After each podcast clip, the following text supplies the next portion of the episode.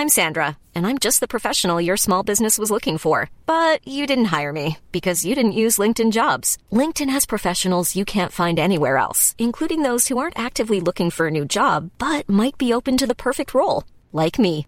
In a given month, over 70% of LinkedIn users don't visit other leading job sites. So if you're not looking on LinkedIn, you'll miss out on great candidates like Sandra. Start hiring professionals like a professional. Post your free job on linkedin.com/people today.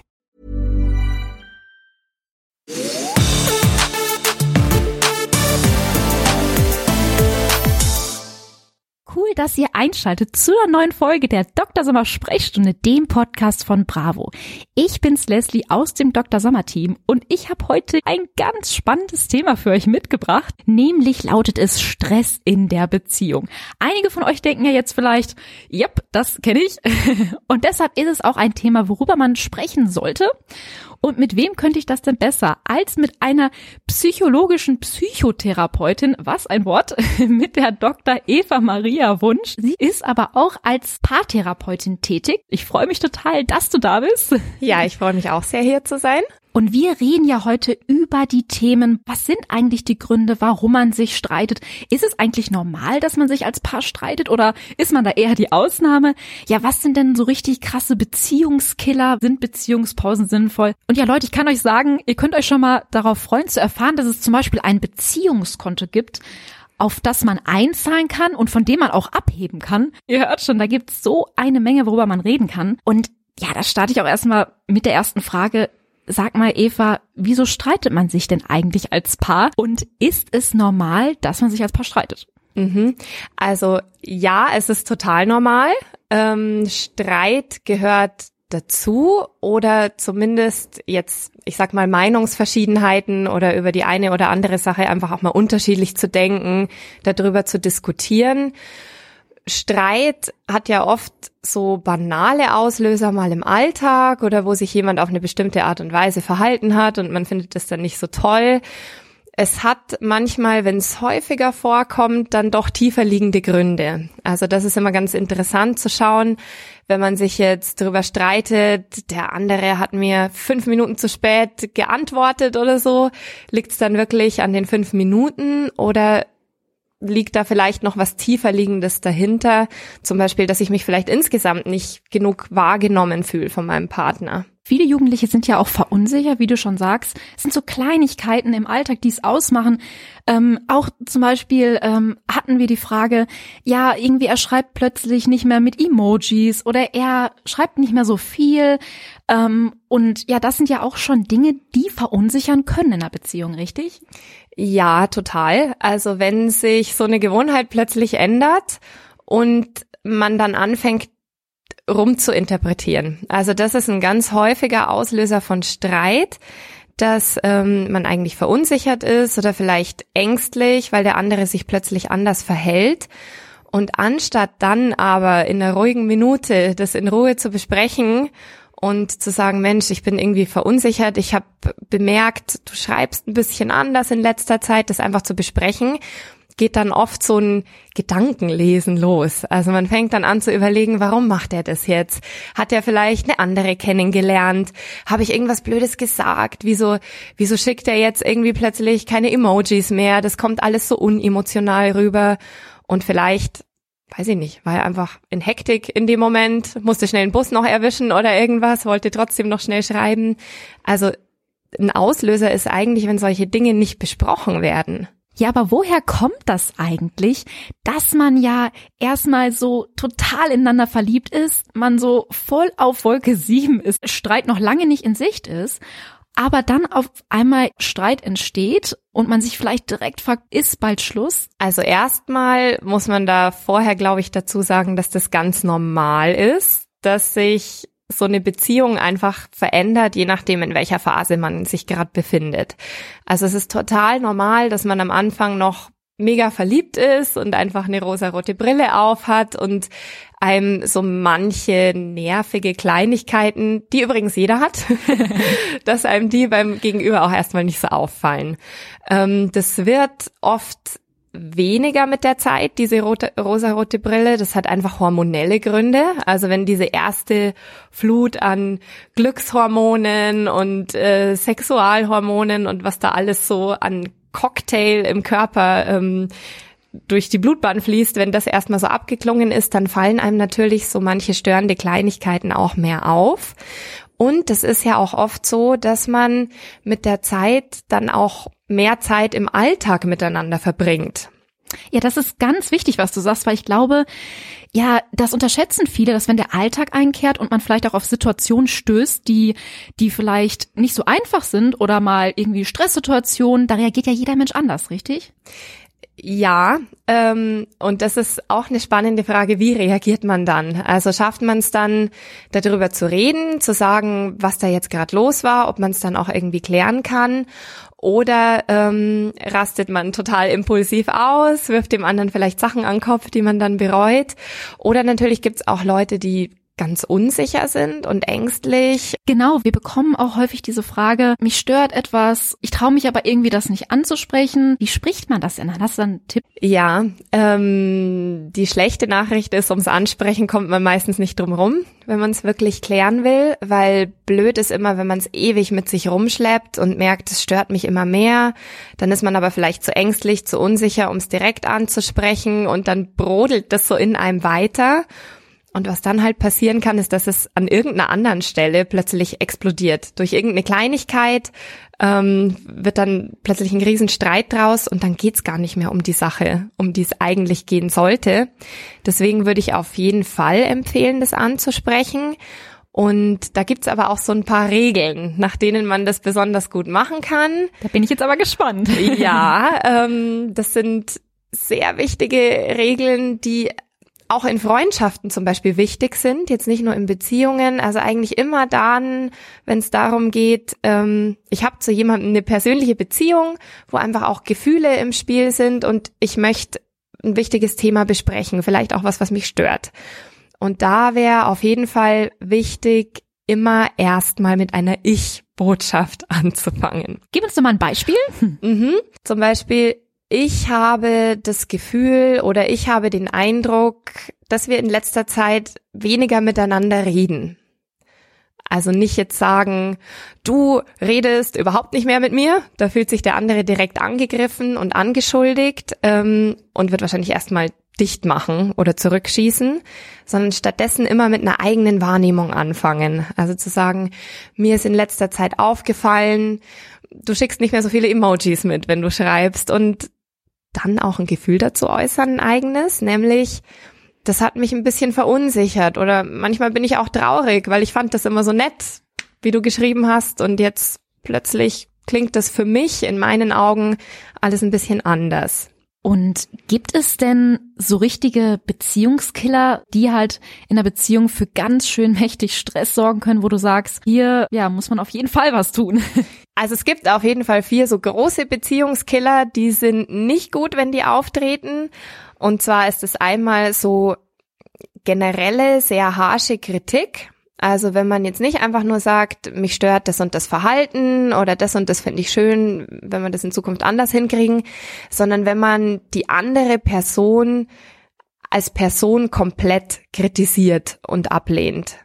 Also du bist generell einfach beziehungsunfähig. Punkt. Ist so eine generelle Abwertung der Person und es ist eigentlich überhaupt nicht mehr klar, was für Verhaltensweisen oder so sind denn jetzt eigentlich gemeint. Und ähm, die anderen Sachen sind dann eher so die Reaktion des Gegenübers, wenn man auf eine Kritik, vielleicht auch auf eine angemessene Kritik, mit kompletter Abwehr reagiert. Also wenn man sich das überhaupt nicht anhört, was der andere zu sagen hat, wenn man komplett in die Vermeidung sozusagen geht oder ganz massiv das zurückschmettert und dann den anderen zurückbeschuldigt zum Beispiel. Und ansonsten ist auch noch ein Beziehungskiller, wenn einfach gar nicht mehr geredet wird, wenn einer komplett dicht macht, komplett mauert, also egal, was der andere so für Gesprächsversuche macht, dass da einfach gar nichts mehr zurückkommt. Oder eben auch, wenn man merkt, ähm, ich werde hier irgendwie verachtet von der anderen Person. Also wenn wenn man sein Gegenüber tatsächlich abwertet und ähm, auch durch durch Blicke oder so kann das sein. Das muss jetzt gar nicht nur durch harsche Kritik sein, sondern das kann auch irgendwie so ein verachtender Blick sein oder ein Augenrollen und das oder tut dann ganz schön weh, ne? das ja. tut total weh und oft ist ja dann auch dieser dieser Rückzug, dieses Mauern eine logische Konsequenz daraus. Also wenn ich mich vom anderen irgendwie nur abgewertet, angegriffen fühle, ist es auch logisch, dass ich mauer und keine Lust mehr habe zu reden. Aber das ist halt dann oft so ein, so ein Teufelskreis, aus dem man dann nicht mehr gut rauskommt. Also wenn diese Beziehungskiller auftreten, dann sollte man was dagegen tun und irgendwie schaffen, miteinander zu reden. Aber auch das Thema Eifersucht kommt äh, immer wieder auf in den Briefen, die die Jugendlichen an uns schreiben. Und gerade wenn sie ja noch nicht lange mit einem Partner oder Partnerin zusammen sind, sind sie vielleicht ja verunsichert. Ähm, interessiert er oder interessiert sie sich wirklich nur für mich? Oder gibt es da vielleicht jemand anders? Bin ich toll genug? Und oder vielleicht einfach so eine Eifersucht in sich hat, die man irgendwie gar nicht ablegen kann. Was macht man denn da? Also das ist ein Stück weit auch total normal, eifersüchtig zu sein, weil das zeigt ja einfach auch, der andere ist mir wichtig, der ist mir nicht egal. Mir ist es auch wichtig, dass der an mir interessiert ist und nicht an anderen mehr. Ähm, und das ist gerade, wenn man noch jung ist, eh man ist ja eh oft unsicher und man vergleicht sich total viel mit anderen. Also, dass da irgendwie die Eifersucht in so einer Phase nochmal stärker ist, ist einfach auch total normal. Man sollte sich aber bewusst sein, dass da immer zwei Komponenten auch dahinter stecken können, nämlich einmal schon auch, wie verhält sich der andere?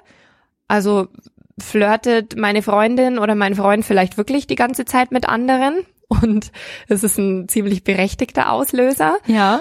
Oder bin ich selber vielleicht so unsicher und ängstlich manchmal, dass ich in so Kleinigkeiten ganz viel reininterpretiere.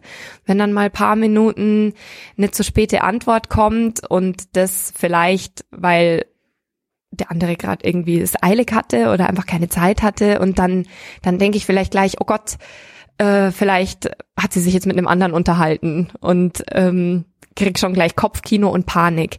Also das wäre jetzt dann ein Beispiel, wo es eher an der eigenen Unsicherheit liegt. Und ähm, da fände ich wichtig, also wenn mir das auffällt, dass mein Partner total eifersüchtig ist, dann sollte ich das ansprechen und sollte ihn fragen, was vielleicht dahinter steckt oder sie. Ja, auch die Frage, in dem Zusammenhang hat uns erreicht, ja, ich, ich merke, ich bin total eifersüchtig. Wie kriege ich denn diese Eifersucht in den Griff? Ne, wenn man irgendwie wirklich irgendwie sich dabei ertappt, schon innerhalb von kürzester Zeit sich wieder total Gedanken zu machen und irgendwie feststellt, okay, ich glaube, ich übertreibe. Oh, was mache ich denn jetzt? Also da fände ich wichtig, wenn man ja eh schon weiß, dass es übertrieben ist und dass es an der eigenen Unsicherheit liegt, dass man dann in den Momenten, wo das hochkommt, nicht sofort drauf anspringt.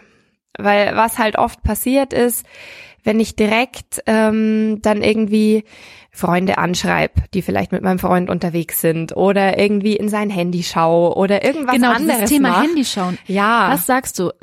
Ist es okay, ins Handy zu schauen oder ist es ein absolutes No-Go? Weil diese Frage, ne, stellen sich, glaube ich, auch viele oder vielen kribbelt's vielleicht auch mal in den Händen, mal ans Handy des Partners oder der Partnerin zu gehen. Mhm. Was macht man da?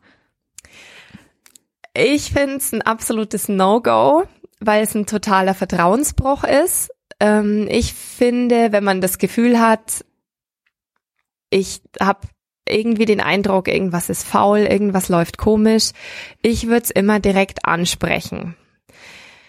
Ins Handy schauen ist halt insofern auch doof, weil wenn ich eh übertrieben eifersüchtig und unsicher bin, ich werde vielleicht tatsächlich irgendwas finden, was objektiv harmlos ist, Ja. mich aber in dem Moment total stresst. Äh, Und wenn es nur irgendwie eine Nachricht ist in irgendeinem Gruppenchat von irgendwem anders, auf den ich total eifersüchtig bin, der vielleicht nicht mal direkt an die Person ging, oder dass ich sehe, ähm, weiß ich nicht, irgendein neuer Instagram-Follower oder irgendwer, der mir irgendwie suspekt vorkommt, wo der andere vielleicht so erstmal auch gar nichts dafür kann. Das Problem ist halt, wenn ich wirklich übertrieben eifersüchtig bin, dann finde ich irgendwas. Und dadurch wird das Problem eigentlich noch verstärkt. Also kurzfristig habe ich oft dann wahrscheinlich so ein Gefühl von, okay, jetzt habe ich ja doch was gefunden. Diese Bestätigung, und, genau, ne, Bestätigung. Ja, sucht, ja. ja, es gibt einem auch dann manchmal so ein bisschen so ein Gefühl von Kontrolle zurück. Ha, jetzt habe ich was gefunden. Ich habe noch alles im Überblick, so ungefähr. Aber dass das ja oft total übertrieben und irrational ist und langfristig sogar das Problem verstärkt, das muss einem dann einfach bewusst sein in dem Moment, dass es nicht gut ist, darauf dann anzuspringen. Also dann lieber versuchen, das Gefühl kurz auszuhalten. Vielleicht hilft's irgendwie, mit einem guten Freund, einer guten Freundin kurz zu reden, der oder die das Problem vielleicht kennt, der einen dann kurz so ein bisschen aufbauen kann oder sich auch einfach dann in dem Moment mit was zu beschäftigen, was einem ein gutes Gefühl gibt und vielleicht auch ein gutes Selbstwertgefühl. Also wenn Unsicherheit dahinter steckt, ist das Beste was, Beste, was man dagegen machen kann, Sicherheit aufzubauen. Also wenn ich weiß, es geht mir gut, wenn ich meinem Hobby nachgehe und zum Beispiel, weiß ich nicht, eine Runde Klavier spiele oder mit meinem Hund spiele oder irgendwas, was mir gut tut, dann würde ich lieber das machen in dem Moment, wo es hochkommt. Und wo du gerade das Thema Hobby angesprochen hast, ähm, uns hat auch diese Frage erreicht, ja, mein Freund zockt irgendwie immer, bin ich ihm egal, ne? auch wenn sie sich sehen, irgendwie hat er dann wieder den Controller in der Hand. Ist man jemandem egal, wenn die Person äh, ja gerne seinem Hobby nachgeht und das vielleicht auch häufiger als einem selber lieb ist? Was ich halt schwierig finde, ist, wenn man eigentlich gerade zusammen ist, um zusammen Zeit zu verbringen und der andere sich dann permanent mit was anderem beschäftigt. Und da würde ich dann schon das gut finden, wenn man es auch da schafft, drüber zu reden. Also ganz viel läuft auf miteinander reden hinaus. Also Leute, ums Reden kommt ihr nicht herum. Nein, definitiv nicht. Ähm, das dann anzusprechen und zu sagen, wäre es nicht vielleicht irgendwie schöner, wenn du, wenn du dir später Zeit nimmst, ein paar Stunden und in der Zeit, die wir miteinander haben, dass wir uns da wirklich aufeinander konzentrieren und zusammen was unternehmen. Das kann natürlich sein, dass der andere dann sagt, ja, okay, wenn wir es äh, so strikt trennen, wenn ich nur zocken darf, wenn ich alleine bin und immer wenn du da bist, dann ja, darf toll, ich nicht. Dann zockt er halt drei, vier Tage, ne? genau, dann sehen wir uns halt weniger. ähm, also ein Kompromiss wäre natürlich super. Und wenn es aber dann mal passiert, ja, dass eine Situation kommt oder etwas, was einer von beiden getan hat, was die Beziehung wirklich stark beeinflusst, wie zum Beispiel, er hat ein anderes Mädchen geküsst, sie hat einen anderen Jungen geküsst oder vielleicht auch noch weitergegangen, ja, wie geht man dann damit um? Heißt es gleich, es ist Schluss oder kann man das noch retten? Mm, da muss nicht gleich Schluss sein. Es gibt Paare, die kommen aus so einer Krise gut wieder raus. Wichtig ist dann in jedem Fall, dass man ähm, es irgendwann schafft, es zu verzeihen. Vergessen ist oft schwierig. Dazu haben wir Menschen dann doch ein zu gutes Gedächtnis. Aber dass man sagt, okay, das ist jetzt das, was passiert ist und wir entschließen uns auch dann nicht mehr 100 Jahre da jetzt noch das bei jedem Streit wieder rauszuholen, wenn wir uns tatsächlich sicher sind, dass wir trotzdem zusammenbleiben wollen. Wichtig wäre aber auf jeden Fall, dass man überlegt, was sind eigentlich die Faktoren, die dazu geführt haben? Warum ist mir das passiert, dass ich vielleicht wen anders geküsst habe oder ähm, vielleicht auch was was gesagt habe, was sich nicht mehr zurücknehmen lässt, was den anderen sehr verletzt hat. Sowas kann es ja auch sein. Und dass man natürlich schaut, gibt es da vielleicht Sachen, die in der Beziehung auch doof gelaufen sind. Nicht, dass jetzt der andere selber Schuld hat, aber dass man schaut, was war denn in der Beziehung vielleicht auch einfach doof zu dem Zeitpunkt, wo wir dran arbeiten können, dass uns das nicht mehr passiert. Es gibt aber auch Sachen, die sollte man sich nicht gefallen lassen und da sollte man halt auch, sag ich mal, direkt handeln, richtig? Was können das für Dinge sein, wo man wirklich sagt, no go bis hierhin und nicht weiter? Mhm. Also auf jeden Fall, ähm, wenn der andere einfach zu krass meine persönlichen Grenzen überschreitet, das kann körperlich sein, also körperliche Gewalt, absolutes No-Go. Ähm, auch sexuelle Gewalt kommt leider immer wieder vor. Also ganz auch absolute Grenzüberschreitung. Das kann aber auch weniger offensichtlich sein jetzt im persönlichen Bereich. Also wir hatten dieses Thema, wenn ähm, einer von beiden so wahnsinnig eifersüchtig ist, dass er den anderen ständig kontrolliert. Und selbst wenn man dann darüber gesprochen hat, wie man das verändern kann und man merkt, der andere wird da einfach auch immer extremer, kann es einfach nicht sein lassen und begeht immer wieder dann so Grenzüberschreitungen, vielleicht nicht unbedingt im körperlichen Bereich, aber dass er immer wieder kontrolliert, ähm, wo äh, befindet sich mein Freund, meine Freundin gerade oder ähm, schaut immer wieder ins Handy und ähm, kontaktiert vielleicht auch Leute, die weiß ich nicht, die Eltern oder zieht da irgendwie Freunde mit rein. Also wenn sich das dann so ausweitet und wirklich immer mehr persönliche Grenzen auch überschreitet, das finde ich ist auch sowas, wo eine rote Linie überschritten ist. Ja, eine andere Frage, äh, die uns auch immer mal wieder erreicht ist, ja, mein Schatz möchte eine Beziehungspause, es läuft irgendwie gerade nicht so gut. Wie gehe ich denn jetzt damit um? Gehe ich darauf ein? Heißt es, er oder sie will direkt Schluss machen? Beziehungspause, ja oder nein, eine gute Idee oder lieber sein lassen? Hm, also ich bin eher der Fan vom drüber reden. Wen wundert's? Wen wundert's? Ähm, wobei so eine Beziehungspause schon mal helfen kann, ist, dass jeder für sich seine Gedanken bisschen sortiert und man mal überlegen kann, was ist es eigentlich, was mich gerade so krass stört? Und das sollte dann aber auf jeden Fall auch in die Richtung gehen, dass ich mir überlege, was sollte denn auf jeden Fall anders sein, wenn wir zusammenbleiben wollen. Und ich würde so eine Beziehungspause dann immer mit einem klaren Ende auch definieren. Also, dass man sagt, okay, wir machen das jetzt eine Woche und am Freitagabend setzen wir uns dann aber auch zusammen und reden drüber, wie es uns jetzt in der Woche ergangen ist und was jeder von uns so für Gedanken hatte. Und Eva, was macht man denn, wenn es irgendwie nur noch Streit gibt?